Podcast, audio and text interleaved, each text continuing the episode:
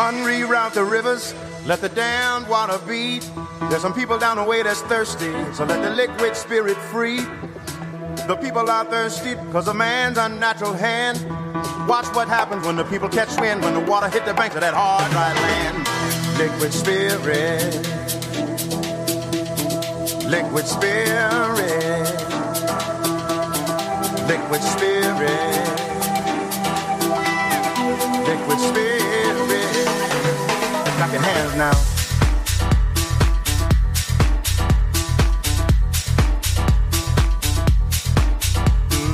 Bonjour à tous, bonjour à toutes, ravi d'être avec vous, Olivier Sokolski en votre compagnie.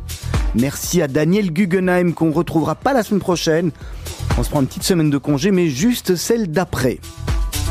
En attendant, en attendant la deuxième partie de l'émission, je suis avec Laurent Poznantec. Bonjour Laurent. Bonjour Olivier. Ravi de vous retrouver. Merci. Pour un nouveau numéro de Mythe de Boss. Exactement, où euh, ce soir, aujourd'hui, on reçoit euh, deux startups. On a deux startups, ça change. On aime aussi euh, donner la place aux startups. Alors, ce qui les, les réunit aujourd'hui, et, on commencera peut-être même par ça. Enfin, d'abord, on va peut-être déjà vous demander de, vous présenter en, nom, prénom, puis en, le nom de la, société pour laquelle vous êtes venu, et après, on, reviendra là-dessus. Bonjour à tous, moi je m'appelle Rémi Bendayan et j'ai cofondé DataShake. Et en face de Rémi, nous avons Alexandre Simon, cofondateur de la plateforme de livraison euh, Up Delivery, et je suis là avec avec donc Gaël Rademacher et qui suis responsable opération pour Hop actuellement ici à Bruxelles justement.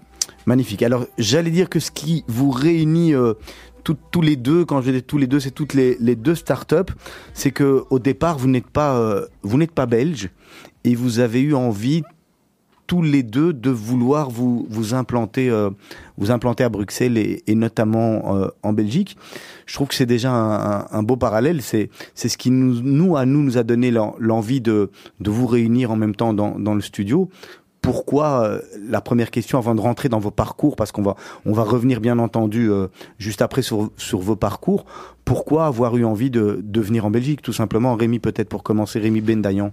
Euh, alors, bah, pour ma part, on avait euh, pas mal de clients euh, français qui avaient une antenne en Belgique et qui, du coup, nous sollicitaient sur leur antenne en Belgique. et donc, on a commencé à travailler de plus en plus avec des entreprises belges. et en parallèle, on voulait aussi tester un marché à l'international.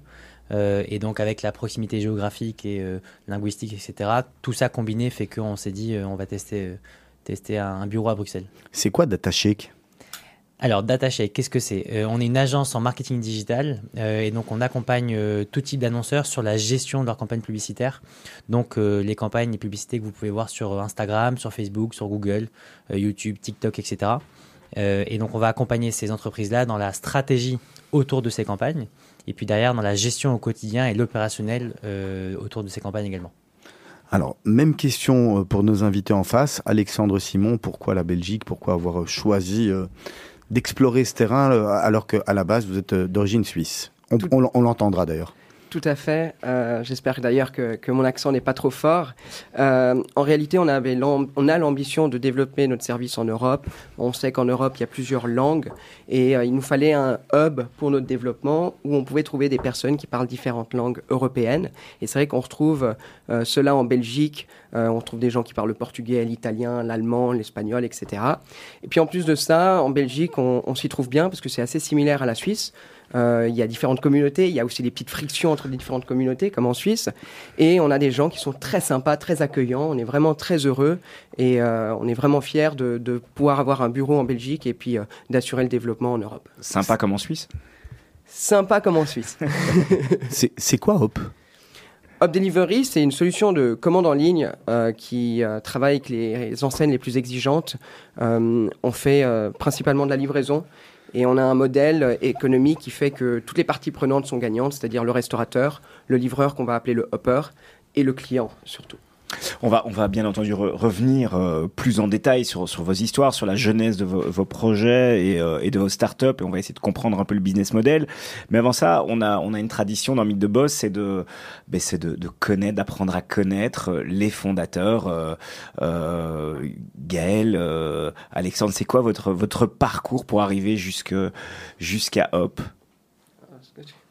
Bon, ben, je vais commencer. Euh, avec tout le respect que je lui dois, c'est qu'on a été très mauvais, jeunes, tous les deux. Donc, euh, mauvais où ça? Je veux dire, par exemple, à l'école, ce genre de choses. Non, sinon, on a toujours été, eu des bons comportements.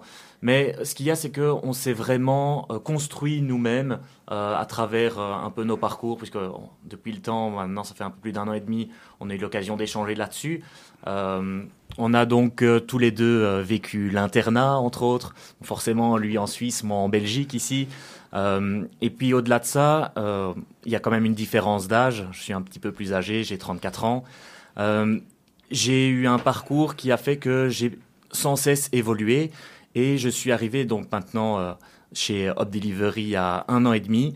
Et malgré ça, je suis reparti de zéro et je suis actuellement donc responsable opérationnel parce que j'ai pu comprendre la société à partir de ses fondements. Et vous, euh, Alexandre, c'est quoi votre parcours en, Suisse euh, Racontez-nous. Effectivement, c'était un, parcours, euh, en tout cas à la vue de ma mère, un peu chaotique, parce que j'ai eu ma maturité, qui est l'équivalent du baccalauréat assez tard. J'ai passé par un internat où il y avait que des garçons et il y avait même des, des chanoines. donc, donc oui, c'était un peu compliqué au départ, mais j'ai toujours eu cette passion en fait de l'entrepreneuriat. en réalité, je m'ennuyais à l'école parce que euh, c'est pas c'est pas stimulant. Et puis les gens qui ont des idées euh, malheureusement dans l'école actuelle on les on les stimule pas on les encourage pas et, euh, et, donc après, j'ai eu donc ce, ce, baccalauréat. Je suis rentré à l'EPFL, l'école polytechnique fédérale Lausanne, qui est assez exigeant. Et euh, après trois, quatre mois de, sur les bancs de l'université, j'ai vraiment voulu poursuivre mes passions, euh, l'entrepreneuriat, parce que je pensais que j'allais pouvoir faire quelque chose de concret, de pouvoir développer et apprendre davantage. Et euh, je regrette pas du tout mes choix. Aujourd'hui, je suis vraiment satisfait de. Il y a eu d'autres projets entrepreneuriat euh, avant, hop, ou d'autres on va dire, euh, comme, Picasso, il n'a pas peint, euh, il a pas peint ces, belles fleurs du premier coup. Non, bien sûr, bien sûr. Non, j'ai eu des plus petits projets, c'est-à-dire moins sérieux. Aujourd'hui, j'ai un projet où j'ai des collaborateurs, j'ai des responsabilités, on va dire. Euh, c'était plutôt des petits projets, l'organisation d'événements et autres. on avait quand même organisé un événement avec plus de 3000 personnes, c'était assez sympa mais ce c'était pas comme aujourd'hui une vraie société avec un vrai fondement euh, et un objectif d'expansion. Bon, ce sont des startups, hein, Olivier, donc ce sont des, des, jeunes, euh, des jeunes entrepreneurs que nous avons la chance de recevoir à notre micro aujourd'hui, très jeunes. Euh, et vous, Rémi, Rémi Bendayan, c'est quoi votre, votre parcours jusqu'à jusqu'à la création de Dataché J'ai eu un parcours scolaire assez classique. J'ai fait une, école de, une école de commerce après avoir fait une prépa. et à, Paris? À Paris exactement. Et à la fin de, de, ma, de mon école de commerce, j'ai cherché un stage et j'ai eu la chance de, d'intégrer Google. Donc à 23 ans, euh, je suis rentré chez Google. Et de fil en aiguille, ça s'est très bien passé. C'est une chance de rentrer chez Google C'est une vraie opportunité où finalement ils ont besoin de, de recruter beaucoup et, et on rentre facilement. Mais une fois qu'on est à l'intérieur, ça vaut vraiment la peine C'est une vraie chance euh, ils ont besoin de recruter certes, mais c'est pas c'est assez exigeant pour à, l'entrée. Euh, c'est la, la, société qui a dans le monde le plus de candidatures. Euh, chaque année. Donc on peut se douter que c'est assez exigeant et, difficile d'y entrer. Après, une fois qu'on y est, euh, bon, il y a, des objectifs il faut les atteindre, et, mais c'est pas, euh, c'est pas très très compliqué non plus. Mais l'entrée quand même est assez sélective. Et donc une fois que j'étais rentré en, stage là-bas, j'y suis resté en CDI. et donc j'étais en CDI chez Google à 24 ans et en parallèle je terminais mes études. Donc c'était un peu, un peu, je, travaillais la journée et le soir je, faisais mes cours.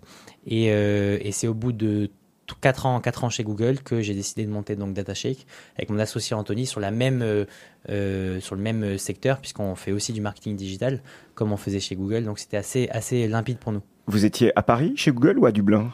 Non, on a fait deux ans à Dublin, donc qui est le siège européen où il y a toutes les euh, grosses boîtes américaines, Google, Facebook, Microsoft, etc., qui ont leur siège.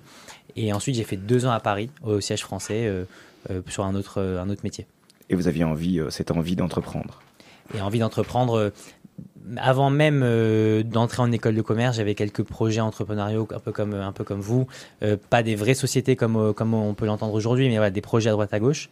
Et, et après, en, de fil en aiguille, en parlant avec plein de gens quand j'étais chez Google, on s'y est fait avec mon associé, on y a pensé, et donc, euh, donc ça s'est concrétisé. Qu'est-ce qu'on en retire de, ces quatre ans euh, chez Google? On repart avec quoi pour, pour créer finalement sa start-up euh, Parce que Google est quand même un modèle d'entreprise. vous repartez avec quoi et, vous essayez de dupliquer quoi dans votre start-up? On, Alors, un peu tout. Euh, la, la, seule entreprise dans laquelle j'ai travaillé, c'est Google. Donc, j'ai aucun euh, autre modèle que Google. J'ai aucune échelle de référence. Et euh, du coup, ben, toute les, la manière de manager, euh, les process internes, etc., on essaie d'appliquer les mêmes méthodes que celles qu'on a vues chez Google. Donc, c'est beaucoup de transparence, de flexibilité avec les, avec les employés, euh, beaucoup de, de, confiance aussi et de responsabilisation de, de, ces employés-là.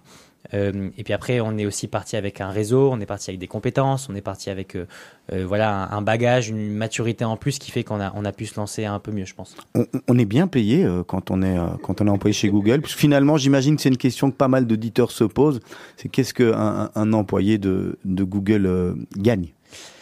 On est bien payé, je, peux le dire sans aucun problème. Quand on était en stage, euh, on avait un salaire assez élevé pour un stagiaire de 2300 euros par mois. Donc c'est quand même assez élevé pour, pour un stagiaire. Et puis après, en, en CDI, euh, c'était aux alentours de 4-5 000 par mois.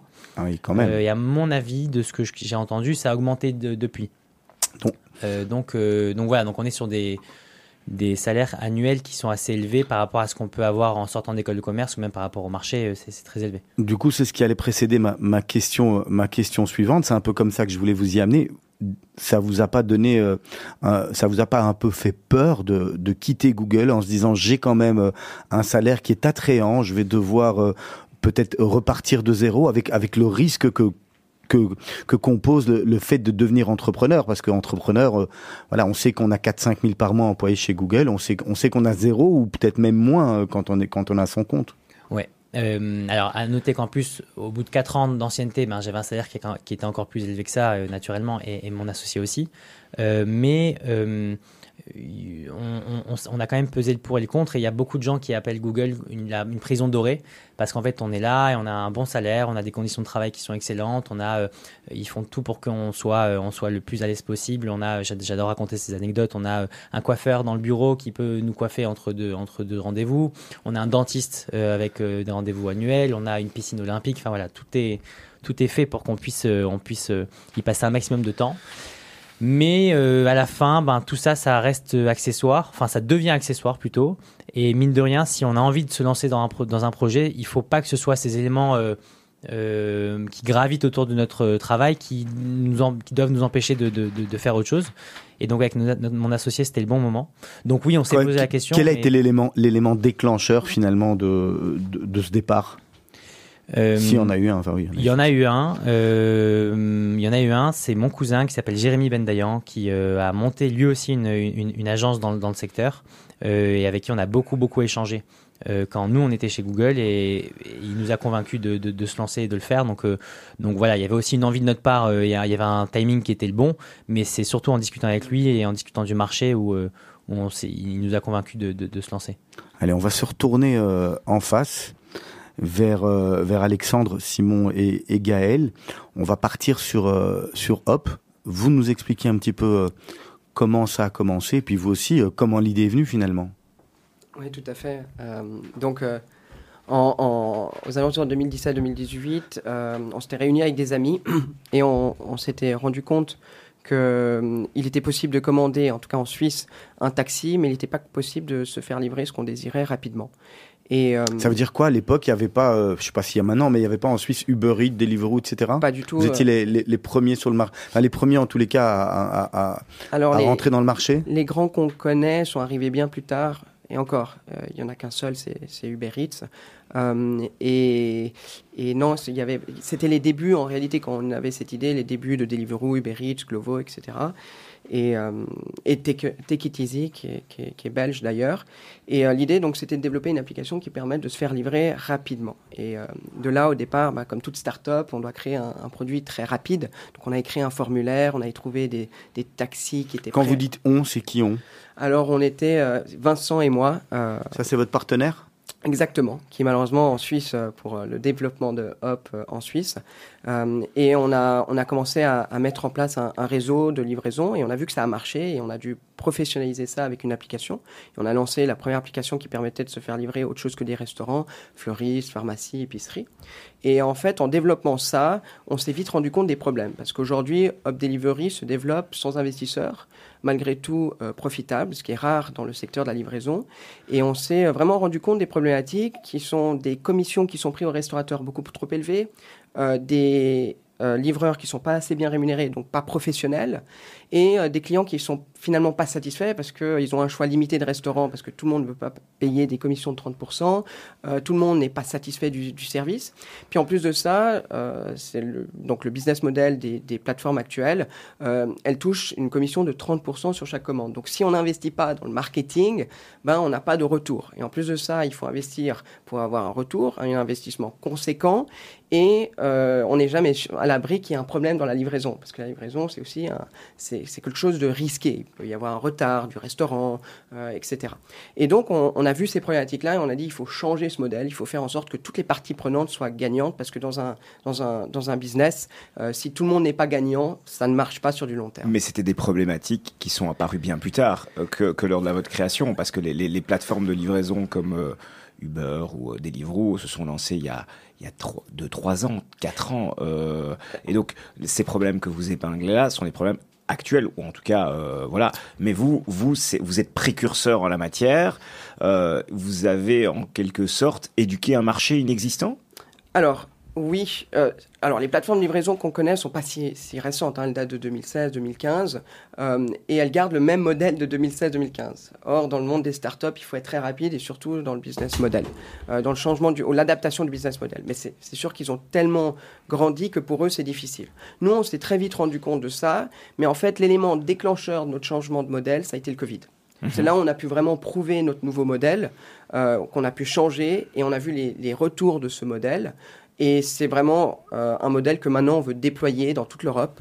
Euh, et oui, effectivement, on serait précurseur euh, par rapport à ça. Je m'excuse, mais je le comprends pas bien. Je, je, comprends que Uber prend 30% de commission, que vous en prenez finalement moins pour laisser plus de place aux, aux restaurateurs ou aux fleuristes, euh, comme vous le dites.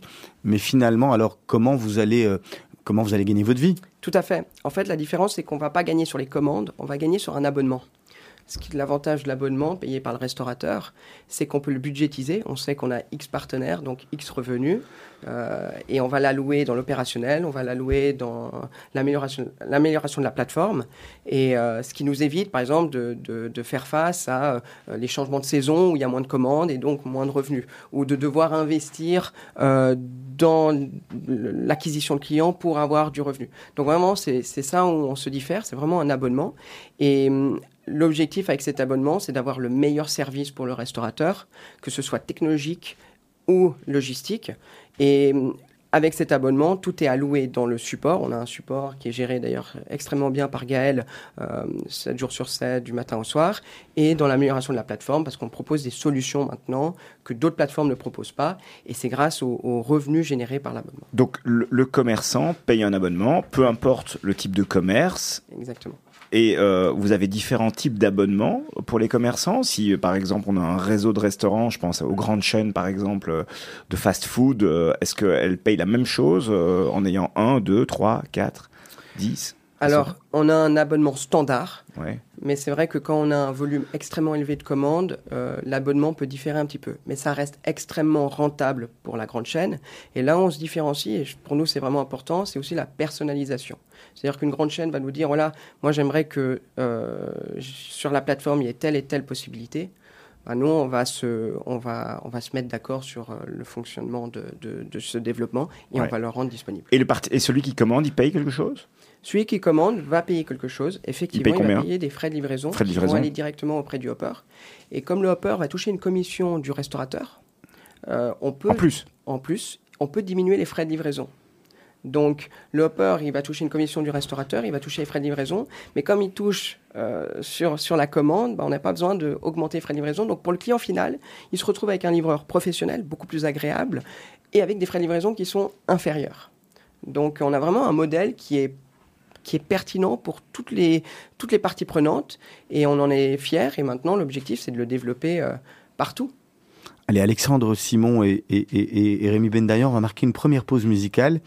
Je vais commencer par vous, parce que c'était plus compliqué, vous étiez plus exigeant, mais, donc je voudrais que vous expliquiez pourquoi vous avez choisi ce morceau, ce que c'est et, et qu'est-ce qui, qu'est-ce qui vous évoque, parce que finalement vous êtes tout jeune, quel âge vous avez? J'ai 26 ans. Donc 26 ans, euh, écoutez ce qu'on va écouter, aujourd'hui c'est pas commun.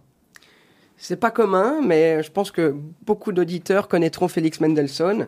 Euh, et, euh, et euh, effectivement, c'est une musique extraordinaire. Je ne sais pas exactement si, si tu... On l'a coupé, on l'a coupé. On a réussi à, à, tout préparer. Ouais, je, trouve, je trouve on déjà... On a encore plein de questions pour, pour Jérémy. Et, mais les morceaux avec, au, violon, je trouve ça extraordinaire et ça, donne beaucoup d'émotions. Et je trouve que, enfin, pour moi, ça traduit l'émotion que je reçois. C'est un peu la traduction du parcours de l'entrepreneur.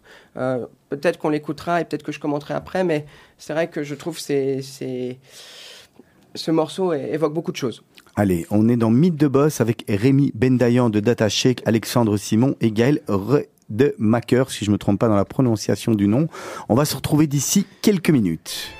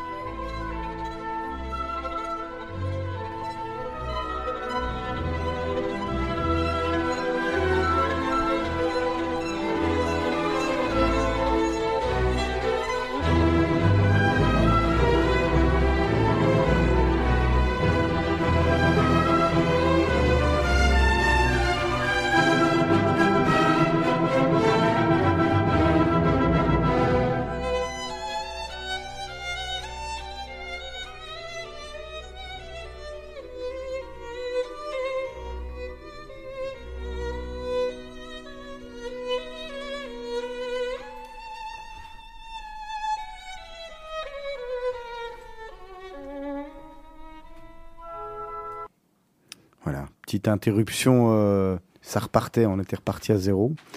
C'est toujours mythe de boss, on ne dirait pas, mais c'est toujours mythe de boss, effectivement. Vous nous expliquez quand même euh, en, quelques mots, euh, Alexandre Simon, pourquoi, pourquoi ce morceau?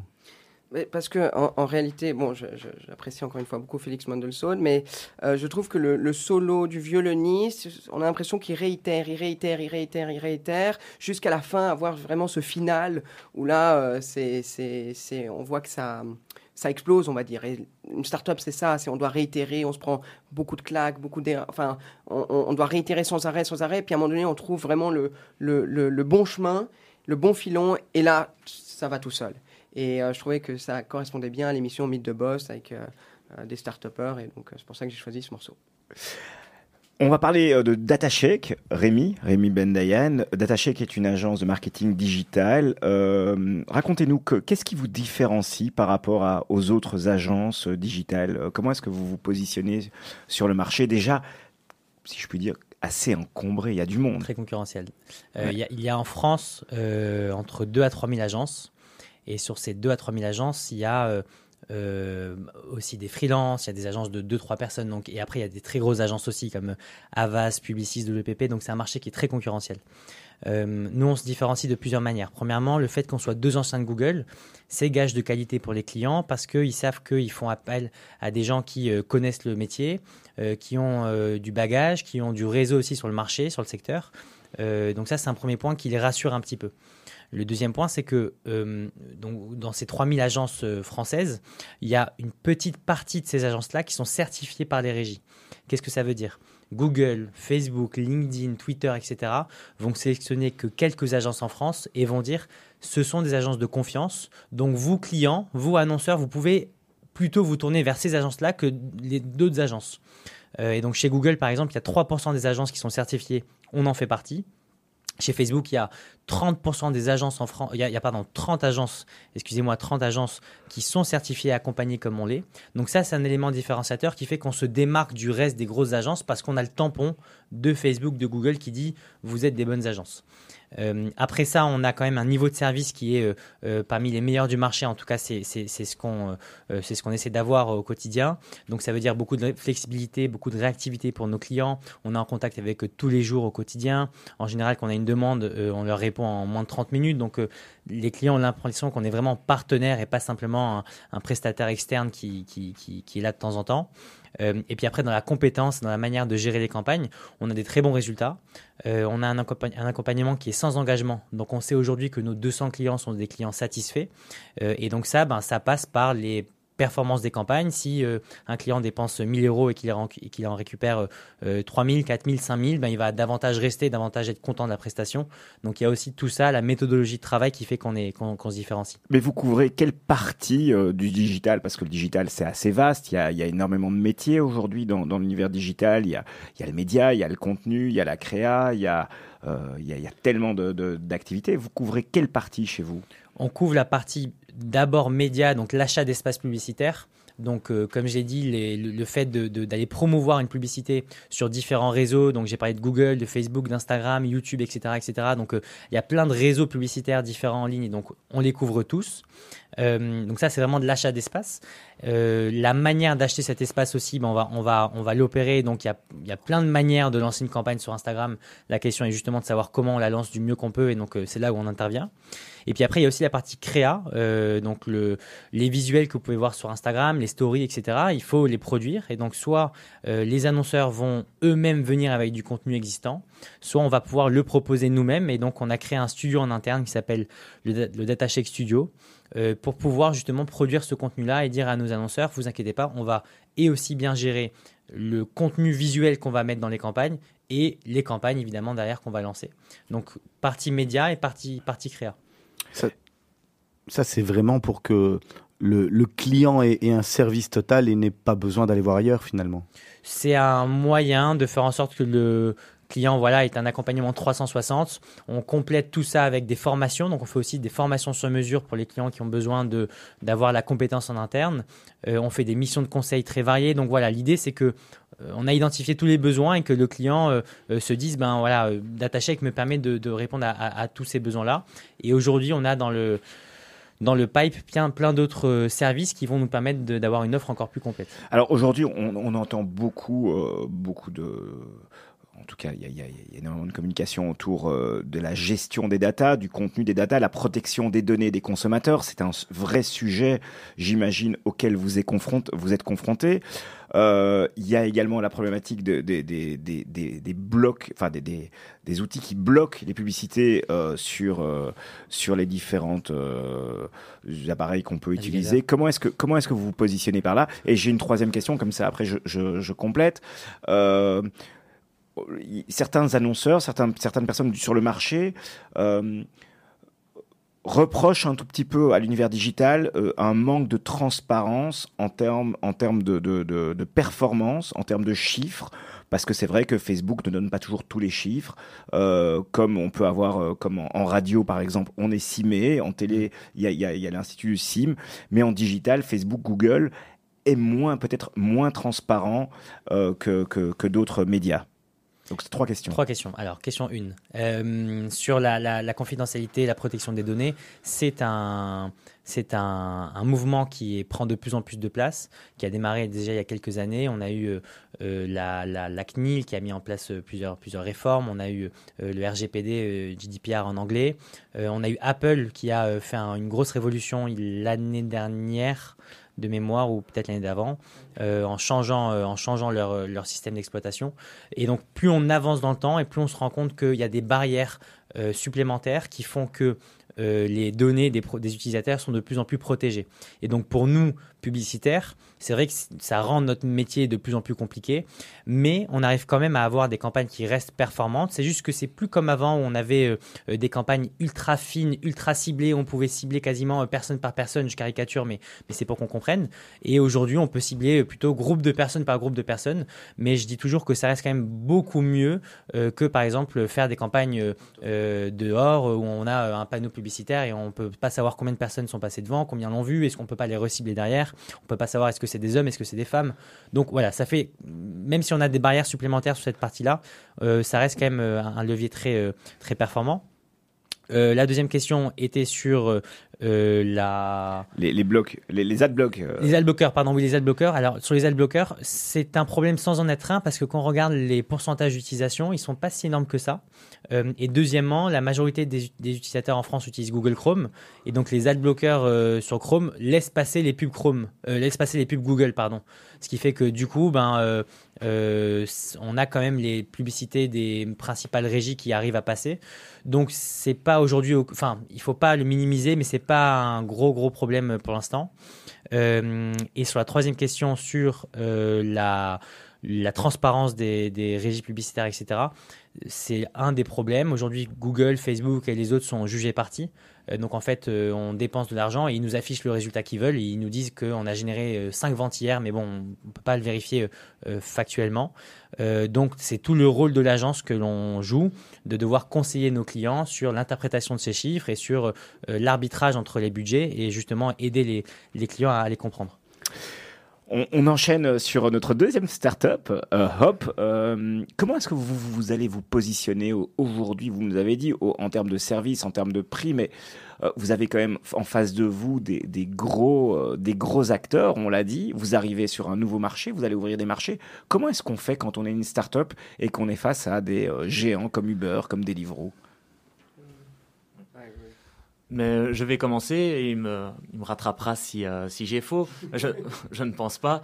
Euh, en fait, ce qu'il y a, c'est que dans un premier temps, les gens ne jouent pas dans la même cour. Euh, on ne joue pas sur. Euh, bien sûr, euh, on a les mêmes restaurants partenaires, on a les mêmes, les mêmes, on va dire, oui, partenaires dans un sens, et puis même les livreurs, etc. On va dire c'est tout la même chose, sauf que justement, du fait qu'on ait un concept différent, nous, on veut avoir nos propres comment on appelle ça? Nos propres clients.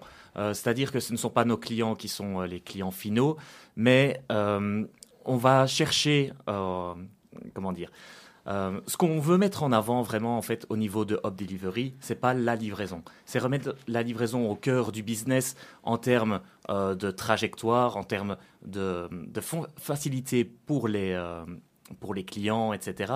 Mais en attendant, je veux dire, un, Uber ne va pas attaquer de la même façon. Le Uber, il est là, il s'est créé sur 5 ans avec ses, investisseurs. Nous, ici, en fait, ce qu'on veut voir, c'est vraiment euh, rendre, euh, aux restaurateurs, aux livreurs et aux clients vraiment le, principe même de la livraison, l'essence même en fait. Oui, mais il y a quand même une finalité commerciale. Le commerçant est là pour vendre. Euh, c'est très bien d'avoir un business model et d'être philosophique par rapport et d'avoir une bonne approche commerciale vis-à-vis du commerçant, mais la finalité, c'est quand même le, consommateur final qui va prendre son téléphone et qui va, et qui va passer commande. Pour, euh, pour revenir sur, sur euh, ce qu'a dit Gaël, c'est très juste, on n'est pas sur la même cour. nous, on a une devise chez Hop, la qualité ne connaît pas la crise.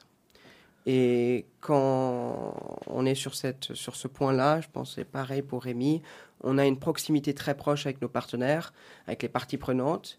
Et hum, on a, en étant très proche, on va pouvoir faire des choses que les autres ne peuvent pas faire. Et on va aller plus loin dans le partenariat pour pouvoir mieux satisfaire, encore une fois, les parties prenantes.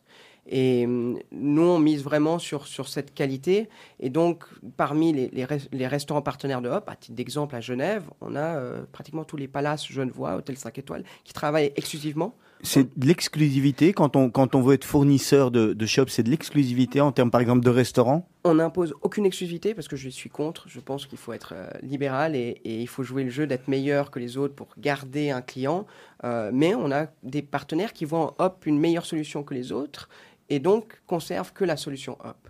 Et maintenant, l'idée aussi, c'est ce que disait Gaël dans la personnalisation, c'est qu'on ne va pas aller que dans la livraison, bien que c'est le point le plus important de Hop parce que c'est le point le plus compliqué pour un restaurateur, un commerçant ou même une entreprise de gérer. Mais on va aller aussi dans euh, le développement d'outils technologiques, de commandes en ligne, de fidélisation et, d'autres. Et là, en interne, vous développez, vous développez un soft, j'imagine, qui ne vous sert qu'à vous. Finalement, vous, vous, le, vous le vendez ou vous le louez aux autres? Oui, on a ce qu'on appelle un SaaS, un Software as a Service, euh, qu'on fournit aux, restaurateurs.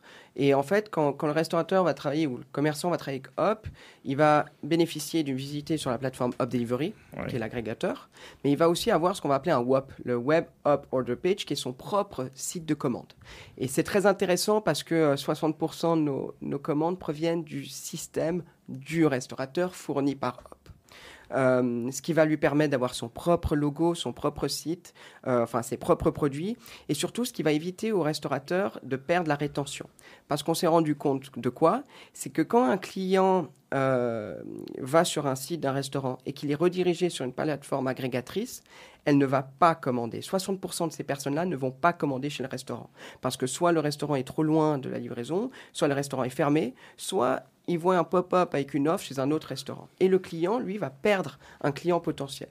Et on s'est rendu compte que 50% des gens qui n'ont pas commandé chez ce restaurant vont plus commander chez ce restaurant. Et donc en fournissant également ce que, d'autres ne fournissent pas forcément, un, site vraiment dédié où on ne voit même pas que c'est hop, on permet d'augmenter la rétention et d'éviter aux restaurateurs de perdre des clients. Ça, c'est une des, choses. Ensuite, euh, on fournit un support vraiment dédié. Hein, comme Rémi, je pense que c'est très important aujourd'hui euh, d'avoir des personnes qui peuvent écouter les problèmes et apporter des solutions aux problèmes. Et bah, la mise en relation avec des hoppers, qui sont donc des livreurs professionnels de qualité, qui vont être sélectionnés un peu à la méthode Google euh, pour justement s'assurer qu'il y ait le meilleur service possible. Euh, parce qu'encore une fois, la qualité ne connaît pas la crise. Et quand on fournit un service de qualité, bah, on n'a même pas besoin d'investir tant que ça en marketing parce que les clients euh, viennent. Ça, ça c'est pas bon pour Rémi ce que vous dites. Hein. Alors, il faut malgré tout investir parce que. Euh, ah voilà, on voilà, va travailler ensemble. On va travailler ensemble.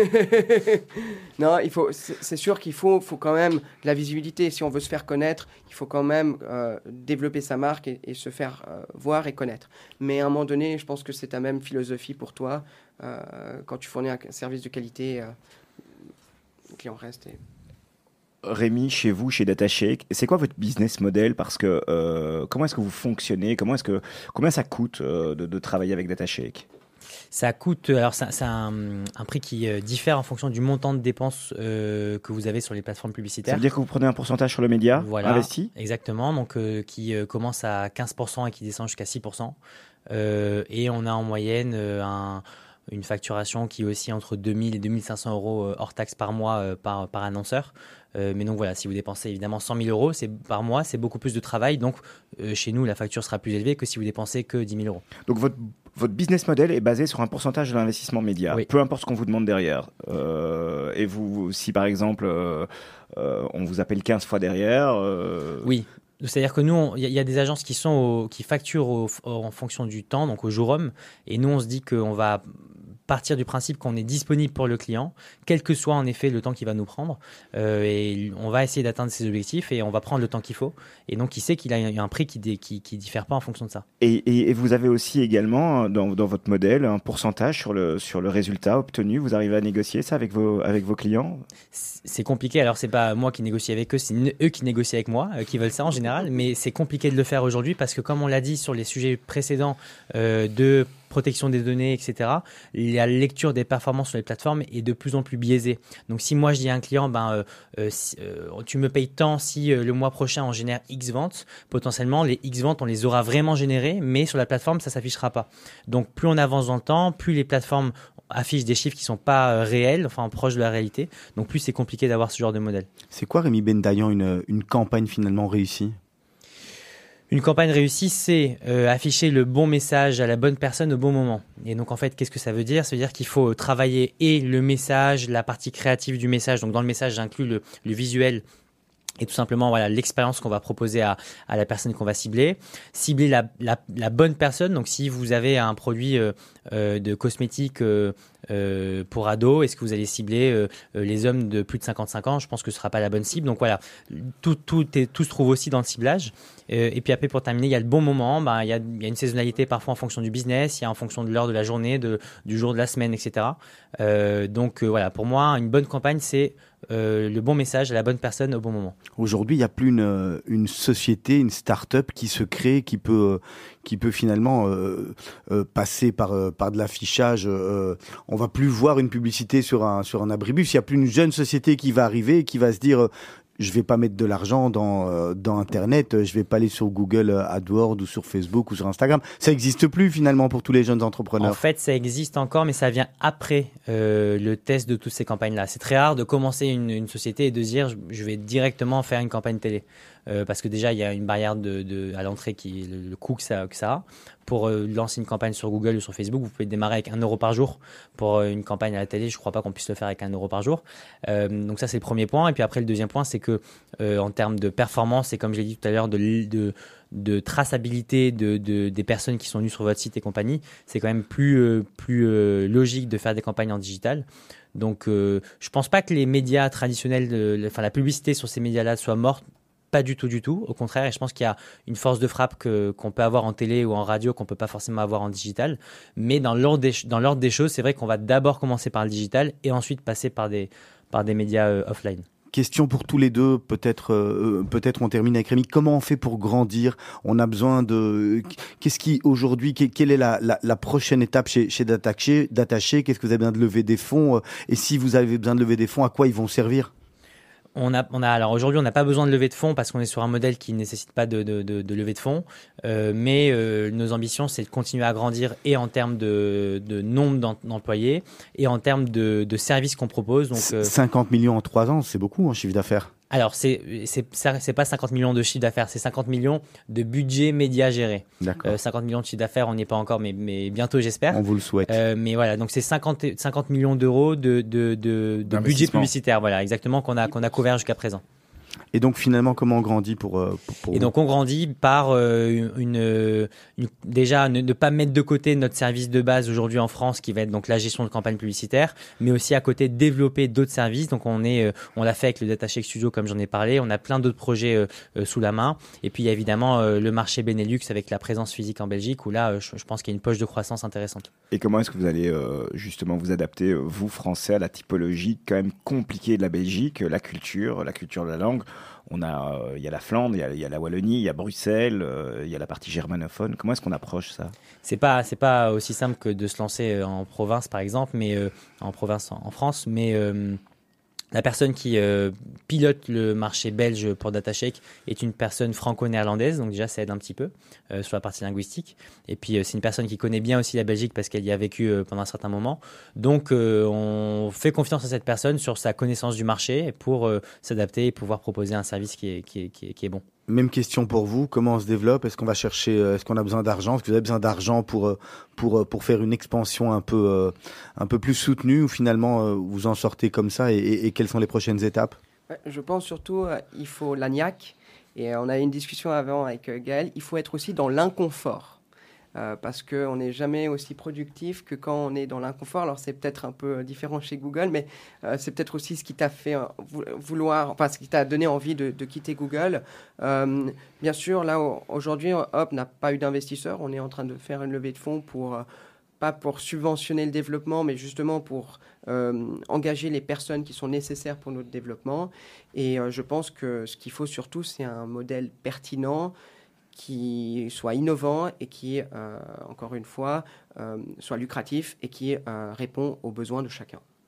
Le but de, tous les start-upers, à terme, j'imagine, c'est de vendre? En tout cas, pas pour ma part. Pas maintenant, en tous les cas, c'est beaucoup trop tôt. Bien qu'on nous ait proposé plusieurs fois, on a bien refusé parce qu'on a vraiment tellement de plaisir à, à développer et même euh, à faire face à toutes les problématiques. non, vraiment, euh, l'objectif n'est pas du tout de vendre. Rémi, même question. J'imagine qu'à terme, on veut vendre. Même question, même réponse. Euh, même, même, si un grand groupe publicitaire, vous les avez cités tout à l'heure, vient frapper à votre porte et et, vous met un gros chèque La réalité, c'est que on, a aussi été approché et que je considère que être approché et rentrer dans des discussions aujourd'hui euh, nous détourne de notre métier au quotidien et donc on sort la tête de l'eau et, on, est moins bon sur ce qu'on doit faire au quotidien. Donc aujourd'hui, nous, c'est pas du tout d'actualité. On a plein de pistes de croissance aujourd'hui. Les chiffres sont tous au vert. Donc euh, je dis pas euh, que dans, un moment on y pensera, mais pour l'instant, c'est pas du tout d'actualité. Question suivante euh, pour, Rémi Bendayan. Votre, les jeunes, hein, les startups euh, et, puis même un peu les moins jeunes, on, ne parle plus que d'écologie, de du vert et, comment comment vous vous positionnez par rapport euh, à vos clients, par rapport à cette problématique de, bien-être et de, de, ne pas consommer aujourd'hui, surtout avec ce qui, est en train de nous, arriver? Bah alors, nous, c'est quelque chose qu'on essaye de, de rendre, enfin, de rendre au cœur de, notre métier avec, les, avec nos employés, puisqu'on essaie d'avoir voilà, euh, euh, des bonnes pratiques au quotidien qui font qu'on pollue le moins possible, ou en tout cas que tout soit sensible à cette cause-là. Euh, on leur a par exemple euh, laisser une, une, journée annuelle pour aller euh, aider une association euh, dans, ce but-là. Donc voilà, on, on, essaye en tout cas de sensibiliser l'équipe en interne. Et puis après aussi, notre rôle, c'est d'aller chercher des clients qui sont éco, enfin éco-sensibles. donc on a pas mal de sociétés qui œuvrent dans ce, dans ce but-là. Et donc nous, en les aidant à avoir des campagnes performantes, on les aide à grandir et donc on, indirectement, on les aide aussi à, à, à lutter pour leur cause. Vous, vous, vous refusez certains clients, certaines, vous dites non à certains annonceurs qui viennent frapper à la porte?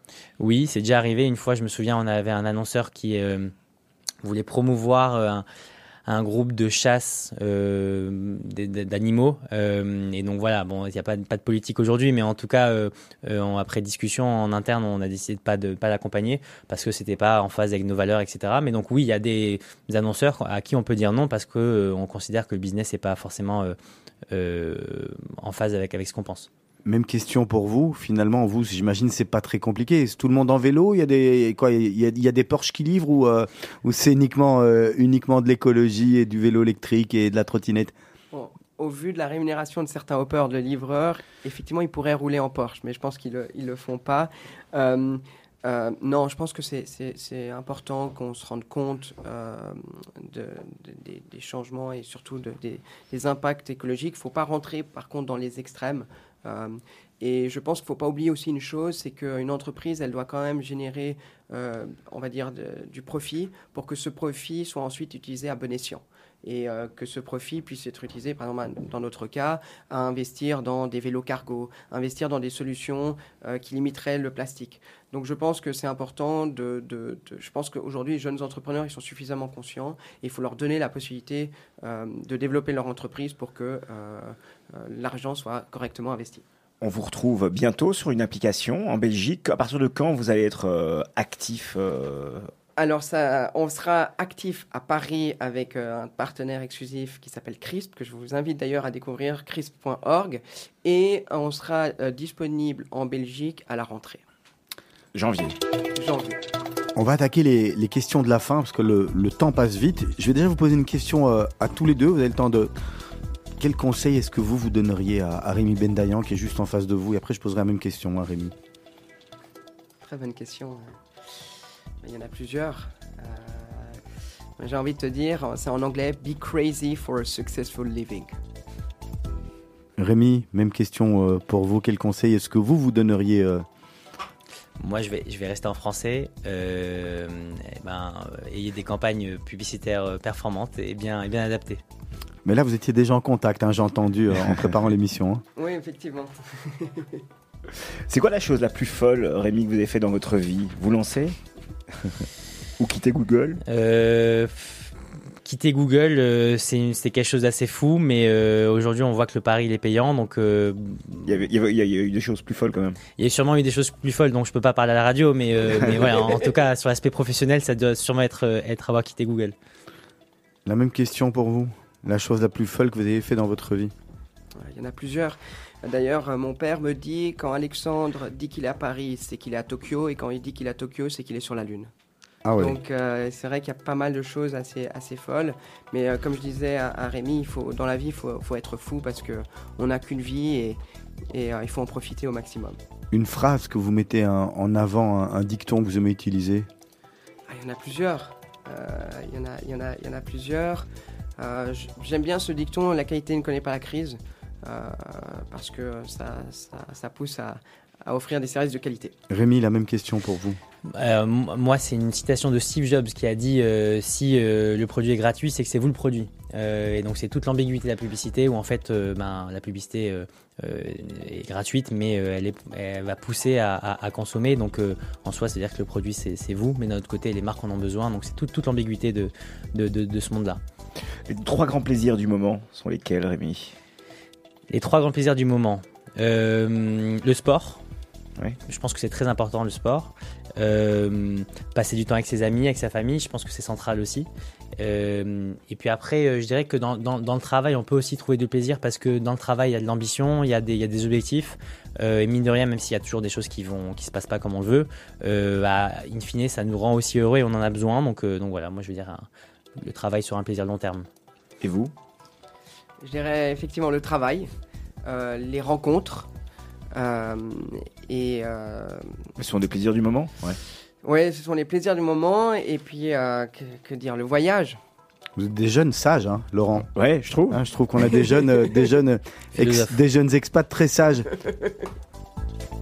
Alors, vos, vos modèles, est-ce que, est-ce que vous avez un modèle? Est-ce qu'il y a quelqu'un qui, qui, qui, qui, qui, qui est un exemple pour vous que vous aimez suivre? Mais, euh, J'ai malheureusement pas de modèle, euh, j'en ai, j'en ai plusieurs. Après, c'est vrai que j'admire beaucoup euh, euh, mon père et euh, je pense que c'est une personne que, que- je respecte énormément, mais j'ai pas vraiment de modèle. C'est déjà bien hein, d'avoir un- son papa comme modèle. Même question, Rémi. J'en ai pas un en particulier, mais c'est vrai que tous les gourous de la tech, euh, c'est très bateau, hein, mais me fascinent un peu. J'ai lu beaucoup de biographies sur euh, euh, Zuckerberg, euh, Musk, euh, Steve Jobs, etc. euh, voilà. Et, et donc en fait, on voit qu'il y a quand même euh, une rage de vaincre euh, dès, dès, dès, dès- dès qu'ils sont jeunes. euh, et euh, voilà, ils ont construit tous des empires euh, dans le digital, et donc c'est ça, ça, ça, ça- c'est c'est inspirant dans un sens. Dernière question, votre plus gros challenge euh, pour les prochains mois? Euh, conquérir le monde avec Hop. Rémi? Je réfléchis. Euh, le plus gros challenge, c'est euh, ouais, con- continuer à, à- à être bon sur un marché, un marché très concurrentiel euh, et ne pas se laisser, euh, se laisser, euh, se laisser abattre. Messieurs, merci beaucoup à tous les trois d'être venus dans Mythe de Boss. Rémi Benayan, on se quitte avec Drake. Flybook, vous nous expliquez Euh, Drake, parce que comme je le disais, je fais beaucoup de sport et que j'écoute beaucoup de Drake quand je fais du sport. Alors pas que, mais surtout quand je fais du sport.